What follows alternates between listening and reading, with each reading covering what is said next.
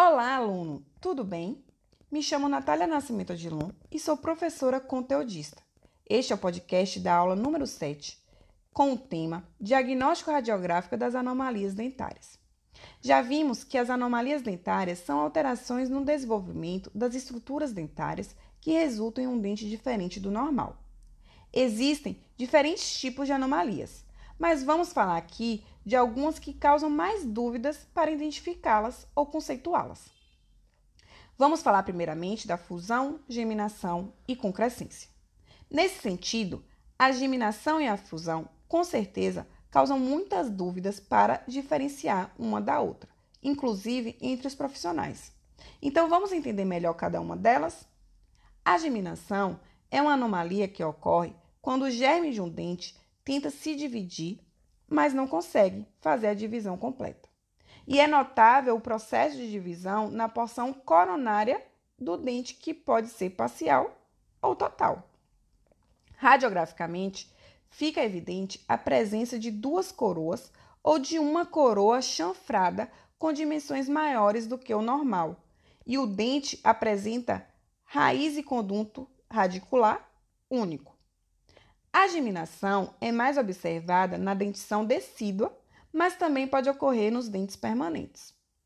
Já na fusão, como o próprio nome já diz, ocorre quando dois germes dentários se fundem, gerando um único dente.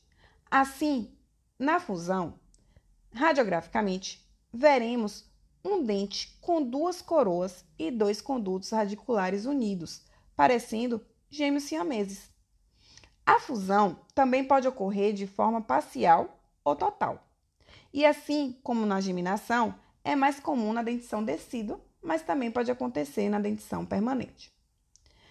Bom, na prática odontológica, quando for observado um dente com duas coroas unidas, deve-se pensar em fusão ou geminação.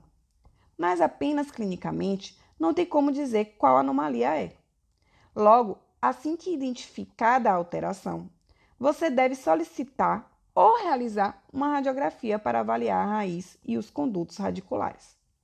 Então, lembrando, se for fusão, veremos um dente com duas coroas, ou uma coroa grande chanfrada, e dois condutos. Já se for geminação, veremos duas coroas, ou uma coroa grande chanfrada, com um conduto radicular. Alguns autores relatam que a contagem dos dentes também podem auxiliar na diferenciação da fusão com a geminação. Pois, na geminação, não há alteração no número de dentes. Já na fusão, há diminuição do número de dentes, visto que dois dentes viraram um. Mas atenção, nem sempre essa dica da contagem funciona, pois os dentes podem funcionar com um dente supranumerário, que é uma outra anomalia dentária chamada hiperdontia e assim não haverá diminuição no número de dentes. Então, o mais correto é avaliar a estrutura do dente, quantos condutos e quantas raízes ele tem.